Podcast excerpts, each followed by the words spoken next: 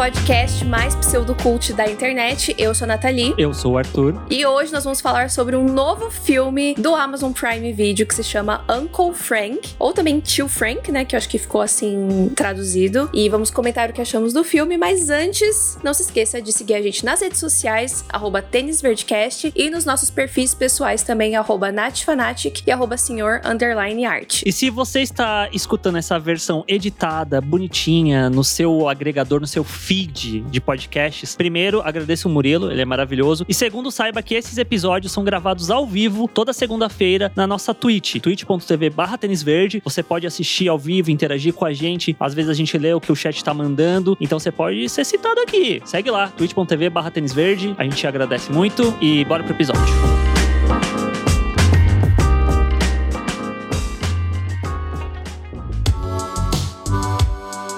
Bom, então Uncle Frank é o primeiro de uma série de filmes que o Prime Video vai lançar esse final de ano, né? O Uncle Frank foi lançado ali perto do Dia de Ação de Graças, que é um feriado bem importante nos Estados Unidos. E a gente vai ter mais alguns filmes agora em dezembro e depois em janeiro que devem colaborar aí com a campanha do Prime Video nas premiações ano que vem, né? Já que as premiações ano que vem vão estar tá sendo levadas pelos filmes dos serviços de streaming, como Netflix e Prime Video. E até é engraçado você ter falado isso, porque eu não tinha feito essa ligação ainda, ou se a gente já tinha conversado sobre isso, eu não tinha lembrado. Porque recentemente a Netflix divulgou um site, que é o For Your Consideration, que eles botaram tanta coisa, tanta coisa, tanto filme, às vezes uns filmes de qualidade duvidosa, que você fica meio, nossa, mas ano que vem só vai dar Netflix. E na real, não, né? A Prime Video, ela tem alguns filmes, não são vários, que nem a Netflix, mas eu sinto que ele tem alguns pontuais que pode alcançar alguma vaguinha, né? É, eu acho que o, que o Prime Video tá começando começando a entrar num ritmo maior de produção, né? Não só de séries, mas também de filmes. E eu acho que é uma boa chance, né? Agora nesse, nesse período de premiações de 2021, é uma chance deles se destacarem, principalmente com o filme One Night in Miami, né? Da Regina King, que estreia em janeiro e que muito, muito, muito provavelmente a gente vai falar sobre ele aqui, que a gente tá muito ansioso pra, pra assistir esse filme. Mas eu acho que o Uncle Frank também tem talvez umas chancezinhas aí, quem sabe? Sim. Não no Oscar, mas outras premiações. Globo de Ouro, talvez. É. Bom, mas sobre o que é esse filme, Arthur? Ai, meu Deus. Na, mandar lata, sinopse? Sim, por favor. É um filme que se passa na década de 1970, onde a gente acompanha a história da Beth,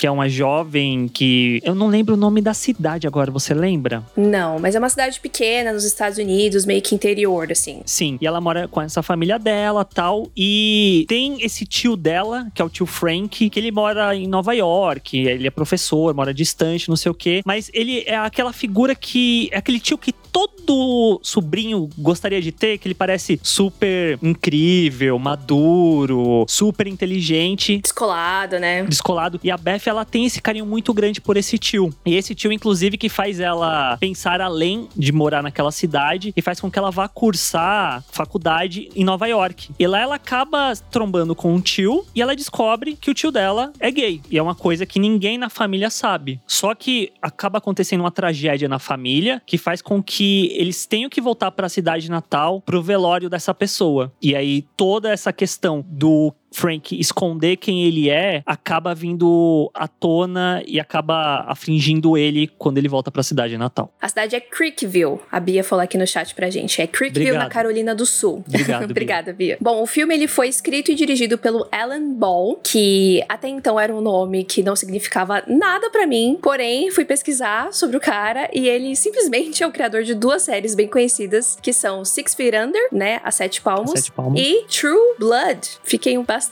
chocada. Caramba, ele é o criador? Ele é o criador dessas duas séries. Coisa. E ele escreveu o roteiro de Beleza Americana, Nossa. que é um filme também extremamente icônico, eu diria, super marcante, né? Vencedor do Oscar e tudo mais. Então eu fiquei muito impressionada, assim, dele ter escrito e dirigido o Uncle Frank. E aí eu vi uma entrevista com ele e aí tudo fez sentido. Uhum. Porque ele contou que, na verdade, o roteiro desse filme foi escrito é, alguns anos atrás, né? Uns quatro, cinco anos atrás. Depois de uma situação pessoal que ele presenciou, porque ele também cresceu numa cidade no interior e ele voltou depois de um, de um tempo pra cidade para encontrar a mãe, porque ele queria se assumir, né? Falar pra mãe que ele era gay. E quando ele contou pra mãe dele, é, ela falou: Ah, eu imaginei que isso ia acontecer, porque o seu pai também era assim. Nossa! Ela falou isso. Porém, nesse momento, o pai dele já tava morto. Então ele não poderia conversar com o pai e falar: E aí, qual é que é dessa história aí, entendeu? Plot twist. Pois é. E também tinha uma história de um amigo do pai dele, um amigo muito próximo, muito próximo, que morreu afogado. Isso te parece. Hum,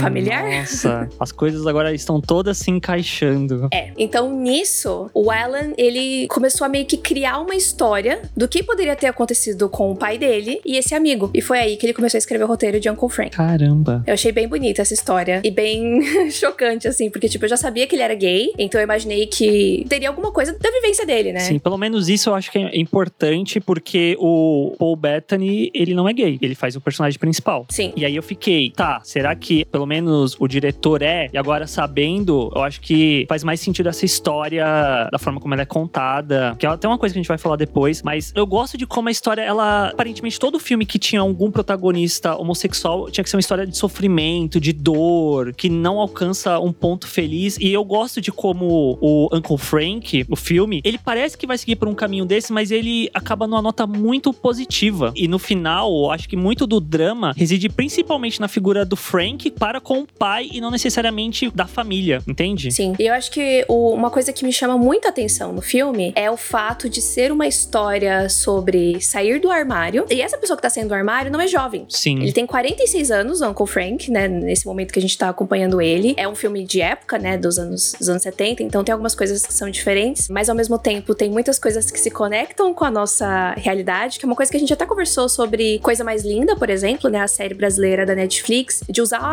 um período mais pra trás, né? De, de colocar uma história num outro período, parece muito distante, mas na verdade contando coisas que acontecem até hoje. Sim. Eu acho que dá um meio que um choque de realidade, porque tem vários diálogos no filme que poderiam ter sido ditos hoje, Hoje. Uhum. só que ao mesmo tempo se encaixam perfeitamente no período em que o filme se propõe. Sim. Então eu acho que isso que é muito legal, fica um, um equilíbrio muito bacana, né? Uhum. É uma coisa que eu acho que a gente já comentou aqui em vários episódios, e é uma coisa que eu falo direto no canal, é que tem histórias que se passam em períodos anteriores, décadas passadas, pra ter esse distanciamento nosso quanto espectador daquilo que tá sendo contado, ao mesmo tempo que choca muito quando você vê que aquelas coisas que são mostradas ali, elas acontecem hoje em dia. Então o choque é maior, eu sinto, nesse sentido. E também o fato de que, ao mesmo tempo que a gente evoluiu muito, a gente consegue constatar que tem vários pontos que a gente não evoluiu nada, o que é muito triste também. É, teve um momento que foi muito forte pra mim no filme, em que o Frank tá conversando com a irmã dele. Eles estão debatendo ali sobre o fato dele falar pra família, né? Sobre ele ser gay, apresentar o namorado dele. E ele tá receoso, né? E ela fala: Ai, Frank, por favor, né? É 1973 ou 76, eu não lembro agora a data, mas enfim. Ela fala de um jeito como se, tipo, como se fosse o ápice da modernidade. Tipo, a gente já evoluiu pra caramba. E sim, né? Nos anos 70 já era uma evolução de quando o Frank era adolescente, por exemplo. Que é o que a gente vai descobrir em algumas cenas de flashback, né? Sobre o que aconteceu quando ele era jovem. Só que ao mesmo tempo, a gente tá em 2020 e ainda assim tem muitas coisas que não evoluíram. Pessoas que têm pensamentos muito retrógrados e, e preconceituosos, né? Então, Sim. esse momento me pegou muito, assim, quando ela falou de um jeito como se fosse, tipo, não, a gente tá mega evoluído, né? E, e não era bem assim. Mas eu acho que o mais forte ainda é o fato, como eu falei, do Frank ser uma pessoa mais velha, né? Eu acho que dá um, um toque de esperança muito forte pro filme. Porque eu acho que é muito fácil você pegar um jovem, muito fácil entre aspas, né? Não é fácil, em qualquer idade que seja, você se assumir. Sim. Mas eu acho que colocar uma pessoa nessa idade pra ser um protagonista e dar essa, essa luz, né, de, de Uhum. esperança e, e essa motivação de você pode ser você mesmo, você pode ser verdadeiro com quem você é perante as pessoas, acho que é muito forte também, porque acho que tem Sim. muita gente que acha que, puta, mano, passou dos 30, já era, entendeu? Você tem que se contentar com o que você é, com o que você tem, e não tem mais tempo pra aprender aprender nada, para viver nada. E eu acho que o Uncle Frank ele dá essa outra perspectiva, né, de que você pode sim. Sim, sem dúvida. E você falando sobre isso de faixas etárias, sei lá, de a pessoa se assumir com 45 anos, me veio na cabeça diretamente o Happiest Season, o Alguém Avisa, que vai sair aqui no Brasil ainda, que se passa no período natalino, que é com a Mackenzie Davis e a Kristen Stewart, que é nos dias atuais, que as duas são um casal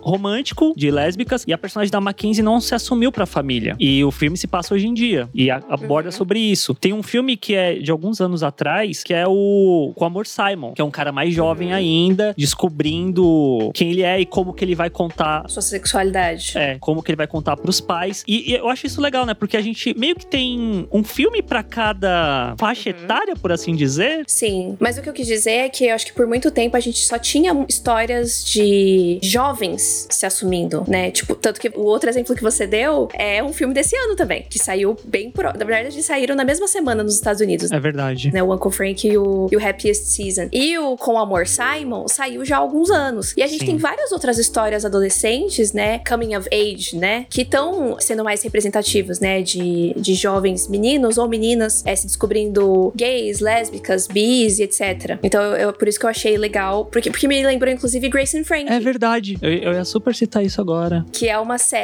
que, que retrata a terceira idade, né? Mais velho ainda que o Frank. E de um, de um casal que, tipo, mano, casal de dois homens falando, a gente é gay, e é isso. E a gente vai começar uma vida nova agora. Sim. Com 70 anos de idade. E é muito foda é, isso. Eles de fato se abrindo, né? Porque eles viveram isso escondido por muitos anos. E eu acho até muito legal que isso, principalmente dos dois se abrindo do Grace e Frank, a gente tem muito, eu sinto, na primeira, na segunda, aí na terceira as coisas começam a não ser só sobre isso, mas sobre a vida uhum. deles a partir desse ponto, a vida da Grace e da Frank. Que é até engraçado, porque Grace e Frank é o nome das mulheres deles e não deles. Sim, sim. Eu acho que a história da série é muito mais focado nelas, uhum. mas é um ponto muito importante o fato deles terem se assumido, porque sim. fazendo um grande parênteses aqui sobre Grace e Frank, é como se todos eles estivessem começando uma vida nova uhum. naquele momento, né? Tanto os dois sendo um casal de dois homens gays, quanto das duas que tem que, tipo, putz, perdemos nossos maridos, eles são gays, e a gente tem que descobrir quem a gente é sem eles, né? Então eu acho que é uma história muito legal que dá para várias pessoas se identificarem, né? Uhum.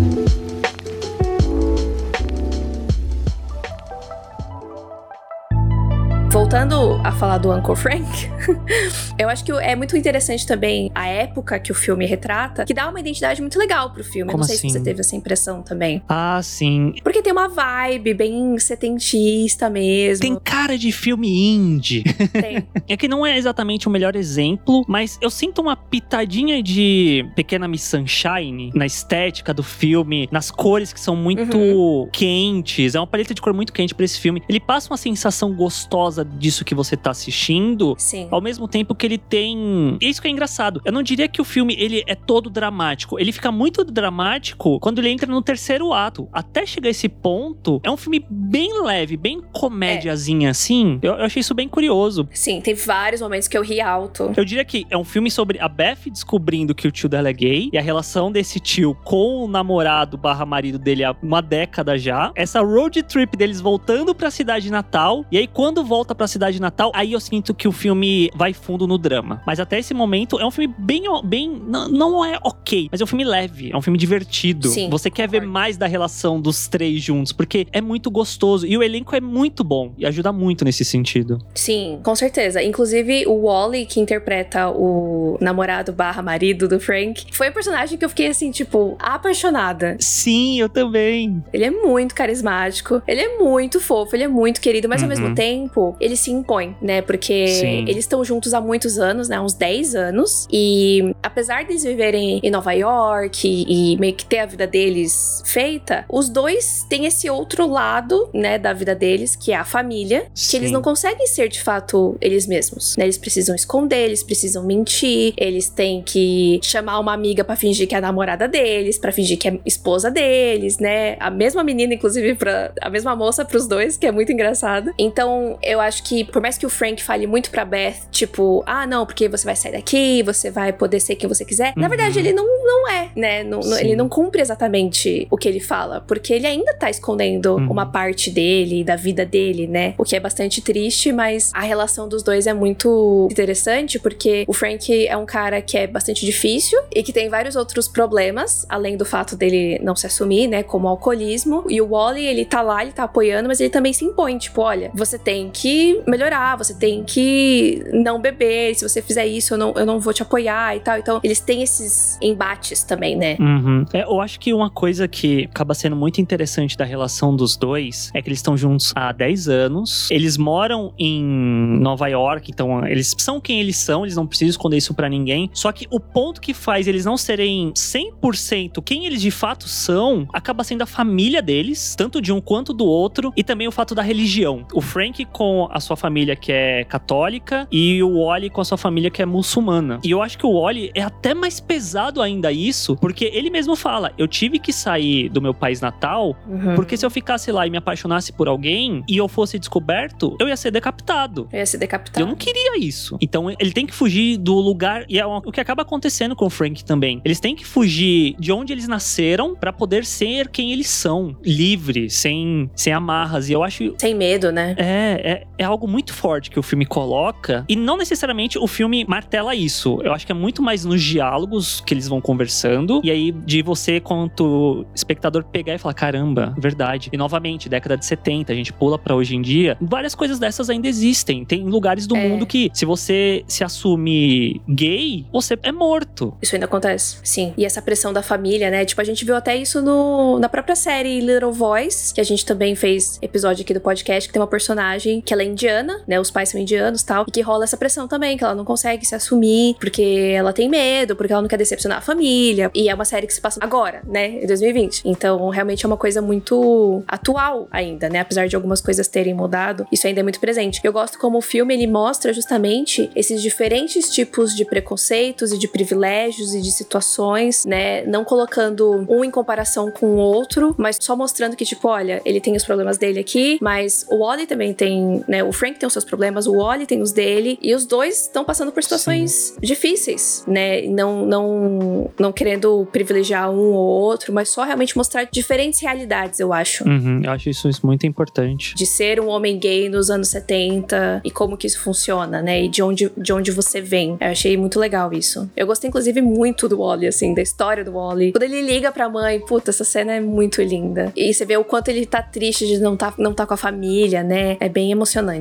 E também eu acho que é muito interessante as relações de todos eles, né? Eu acho que todos os relacionamentos e os personagens, eles são muito reais. Então, tudo é muito natural, eu sinto, né? Tanto as conversas que o Wally e o Frank têm, que eles têm, tipo, um uhum. histórico de 10 anos, mas não é super expositivo, né? Eles não ficam, tipo, over, né? Não ficam explicando desnecessariamente a relação deles. A gente percebe justamente nisso que você falou, não, numa troca ou outra, no detalhe ou outro. E Sim. eu sinto isso também na relação do Frank com a Beth, da proximidade deles, da cumplicidade deles, que é muito real, é muito genuína, né? Uhum. Eu adoro como a Beth tem essa idolatria pelo tio, né? Tipo, caramba, esse meu tio é incrível, ele falou uma coisa que mudou minha vida. E aí chega num ponto que eu sinto até que rola uma inversão, que ela acaba sendo essa figura que o tio é muito para ela, por, sei lá, boa parte da vida dela. Tanto é que a primeira foto que tava aparecendo aqui na Twitch é um quadro muito bonito da forma como o Frank aparece, porque a gente vê todo mundo na casa, a câmera vai passeando pela casa, uma puta barulheira, uma confusão, gente correndo de um lado pro outro. Aí quando a câmera sai da casa, tá o Frank sozinho no canto lendo um livro. E isso mostra muito o quanto ele é isolado daquela família. Tá todo mundo junto e ele é o único que tá separado. E o quanto que isso acaba fazendo a Beth se conectar com ele também. Porque, em certo nível, ela também não consegue se encaixar direito ali naquela família. Ela se sente meio deslocada, né? Sim. E essa cena, tem até um momento que eu achei até ela romântica hum. na forma como eles filmam. Porque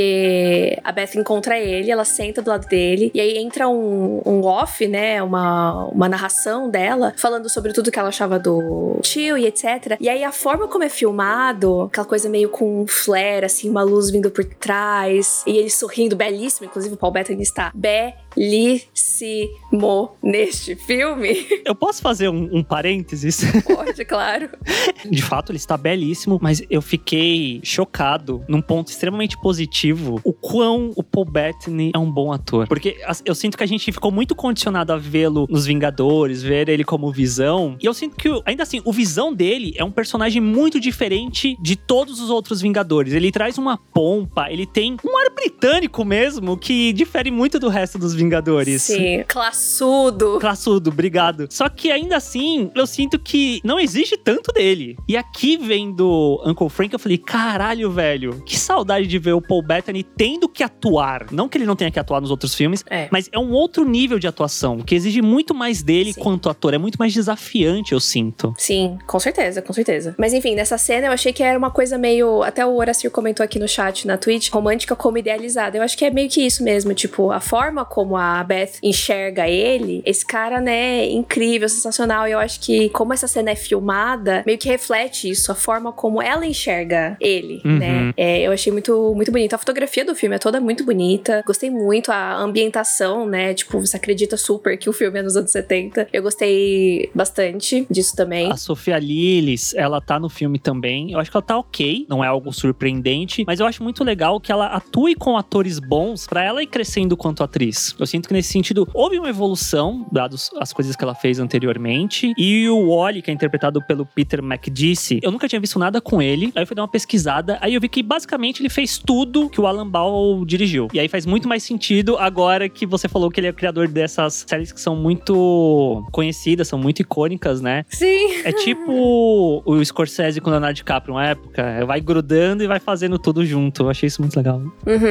sim. Encasquetou. E até assim, tipo, no começo eu tava pensando, ah, nossa, a Beth é meio, meio qualquer coisa, né? Mas ela também tem uma certa evolução, né? Eu acho que tanto ela quanto o Frank, eles têm um arco de se encontrar, né? Eu acho que ela vai do jeito dela, ela vai encontrando a sua própria personalidade também, que ela não precisa ser sempre boazinha e sempre a garota legal, né? Que é até uma coisa que o Wally uhum. fala, tipo, ah, nice, né? Legal, esconde alguma coisa, que ele não Sim. gosta de gente que é só legal e tal. E ela vai realmente construindo umas outras camadas, mas sem perder quem ela é. Porque eu acho que ela é naturalmente uma garota doce, né? Uhum. Gentil, é, até delicada de certa forma. Só que ela vai também aprendendo a se impor do jeito dela. Então eu achei muito legal a jornada dela, apesar de não ser tão o foco assim do filme, né? Ela fica meio que ali de fundo. É, ela fica nos entornos, né? Mas eu acho que tem, sei lá, umas três cenas com ela que eu acho que são muito boas. Uma é o do posto lá da oficina, que o cara fica cantando ela, e aí ela se impõe, e aí o Wally e o Frank caem na risada, que eu achei muito engraçado. Porque, tipo, esse é o momento que ela se impõe. Nossa, a resposta que ela dá é ótima. Eu sinto que é o primeiro momento no filme. Aí tem um outro momento depois que é quando ela tá conversando com alguma amiga barra familiar que engravidou, tem filho e ficou presa na cidade, que poderia ser muito o que aconteceria com ela também, se ela não almejasse sair dali, uhum. e o quanto aquela realidade não condiz com quem ela é. Tipo, ela olha aquilo com distância, né? E a terceira é a hora que ela confronta o Frank, depois do Frank ter sumido. Que você vê que, tipo, ela vai aprendendo a se impor durante o filme. Eu sinto que isso vai muito da relação dela com o Frank e principalmente dela com o Wally. Porque eu acho que, como ela vê o Wally se impondo pro Frank, ela fala: caramba, eu também posso ser assim, eu posso fazer isso. Sim, com certeza. Eu acho que isso ajuda a construir a personagem, por mais que ela não seja o foco do filme. É, e principalmente em relação ao Frank, né? O Frank ensinou tanto para ela, e acho que no momento em que ela vê que ele não tá seguindo os ensinamentos, é quando ela percebe que ela tem que, que falar, né? Que não adianta nada você só, ah, faz o que eu digo, mas não faço o que eu faço, né? Então acaba que ela aprendeu muito com ele, e nesse momento ele também aprende com ela, né?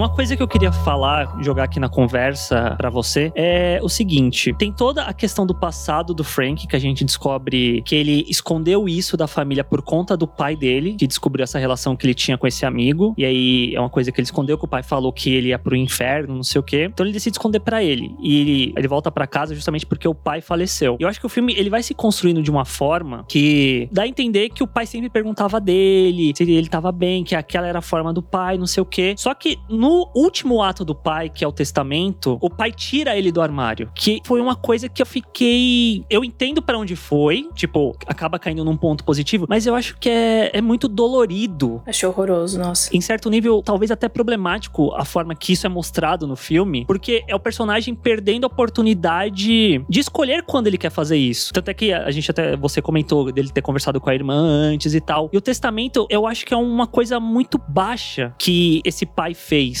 de expor para todo mundo e tirar a chance dele fazer isso, que eu acho que é algo muito importante para quem é homossexual e não saiu do armário ainda. Com certeza. Mas ao mesmo tempo, eu sinto que todo mundo meio que já sabia. E ninguém nunca também abriu um diálogo com ele, né? Eu acho muito emocionante quando o irmão do Frank encontra ele no velório e tal, eles trocam uma Uhum. ideia ali. Mas eu fico tipo, porra, mas você teve que esperar o pai de vocês morrer para ter essa conversa, sabe? Então, eu sinto que a família toda já sabia, mas ninguém queria tocar nesse assunto, Sim. né? Cutucar essa, essa ferida. Então, óbvio que eu odeio o fato do pai dele ter feito isso Uhum. né, ter colocado no testamento, mas também foi uma forma de tipo, não tem de onde fugir, né? E aí todo mundo teve que encarar isso da forma que fosse. Estão falando aqui no chat, é uma coisa muito mesquinha. Ele foi escroto pra caralho mesmo. E eu sinto que o pai fez isso pra, tipo, ser a última cartada dele de escrotidão para com o filho. Só que isso acabou saindo pela culatra. Porque no final, como você falou, a família meio que já sabia. Então todo mundo acolheu ele. E a cena do irmão, aquela cena foi, tipo, de cortar o coração. Porque o Uhum. filme é construído todo de uma forma que o irmão é muito próximo do pai. O irmão foi que ficou na cidade, o irmão sempre ia com o pai, sair pra beber, fazer as coisas tal. E parecido com o pai, né? Que É. reflete os comportamentos do pai. Sim, e aí quando o Frank chega de volta pra casa e o irmão abraça ele, aquilo me, me destruiu, sabe? Porque eu acho que é muito importante pra mostrar que nem toda a família, nem todo mundo de uma família compartilha das mesmas ideias, dos mesmos ideais. Por mais que Uhum. você seja criado numa família cujo o patriarca é um cara preconceituoso, isso não quer dizer que você vai se tornar isso também. Eu acho que Sim. isso acaba sendo muito positivo do filme, porque é justamente ele ir pelo caminho que você não espera, dada a construção dele nesse terceiro ato. Uhum. Mas eu gosto também como não é, não é como se virasse um conto de fadas no final. Até a Uhum. Bia falou aqui da cena da avó. Eu gostei muito do fato de que a avó teve essa. que ela aceita, mas ela ao mesmo tempo ela continua sendo super preconceituosa. Sim. E o marido da irmã dele, né? Uhum. O cunhado dele, que, que não aceita de jeito nenhum tal, porque, né? Seria muito incrível se todo mundo de repente falasse: ai, Frank, claro, vem cá, você é gay, tá tudo bem, tá tudo certo, é nóis. Mas não é bem assim, né? Principalmente se a gente coloca nos anos 70, né? Em que as coisas eram bem mais difíceis. Se hoje em dia já tem famílias que não aceitam, né? Imagina Uhum. naquela época. Então eu gostei que teve essa mescla, né? Das Sim, pessoas sim. que aceitaram, das pessoas que não aceitaram, das pessoas que aceitaram, mas continuam sendo preconceituosas, das pessoas que aceitaram, mas não percebem o quanto elas são tão estereotipando, né? Que foi o caso da cunhada do Frank, né? Que é a esposa desse irmão, que fala, ai, porque. Nossa, que legal, você é gay, porque meu cabeleireiro é gay, a gente vai Sim. conversar várias coisas. Tipo, colocou super o Frank numa caixinha que não tem nada a ver com ele. Como se Uhum. todos os gays fossem iguais, né? Então Sim. eu, eu achei muito interessante ter essas várias Uhum. perspectivas ali no final. Tem várias nuances, né? De aceitação, de preconceito. A, a cena da, da avó, a Bia falou que a cena com a avó, eu ri meio chorando. Porque é, já é uma senhora de tanta idade, não que isso justifique pessoas de idade avançada serem preconceituosas, porque sempre é possível se desconstruir, independente da idade que você tem. Mas você Aham. vê que naquela, naquele contexto, naquela cidade do interior, o Frank, tipo, ele só fala. Era o melhor que ela faria mesmo. É, falou, tudo bem, vó. Eu sei que esse é o máximo que você pode ir. E tá tudo bem. Uhum. E aí a cena com a mãe, meu Deus. Ah, essa cena é muito linda. Ai, quando o Wally Sim, Ai, sim. meu Deus, meu, meu chip. Depois, quando a gente assistiu o filme, né, eu dei uma olhada na- nas críticas lá no Letterboxd, né, que é um aplicativo que você marca lá os filmes que você assistiu. E eu vi que teve várias pessoas que não gostaram do filme. Hum. E tiveram até pessoas que comentaram coisas como: Nossa, nem parece que foi um cara gay que escreveu esse filme e tal. Então eu até fiquei meio receosa, tipo, nossa, mas será que. Será que eu não deveria gostar do filme? Mas eu acho que. Que Uncle Frank não é um filme que vai mudar a comunidade LGBTQIA, entendeu? Tipo, não vai mudar o Uhum. mundo, mas eu acho que ele tem muito potencial de mudar a vida de alguma pessoa. Principalmente Sim. nisso que a gente falou de pessoas mais velhas que não se assumiram, tem esse medo, que, que vem de uma outra geração, né? Porque se o Frank tem 46 anos em 73, ou nos anos 70, né? Quando passa o filme, era nos anos 40 quando ele era adolescente. Uhum, então sim. é uma. É muito difícil, né? Se hoje em dia é difícil, é mais difícil ainda pra uma pessoa mais velha. Então eu acho que, no final das contas, eu gosto muito do filme. Eu acho que é um filme muito bonito e que tem uma nota de esperança muito legal. Frank tem 90 hoje. Por assim, fazendo as contas. Como que será que tá o Frank hoje, né?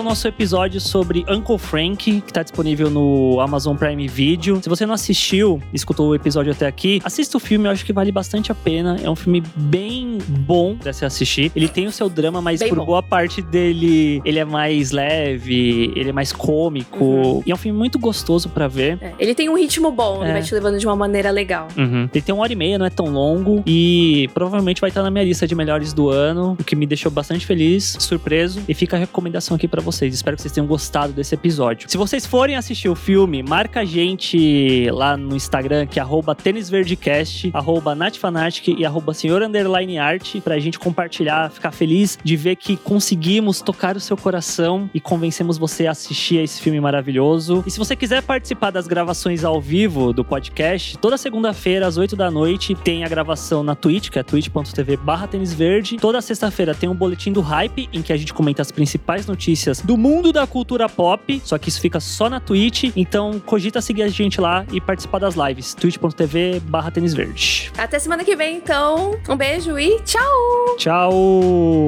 Tênis verde, tênis verde, tênis verde, tênis verde.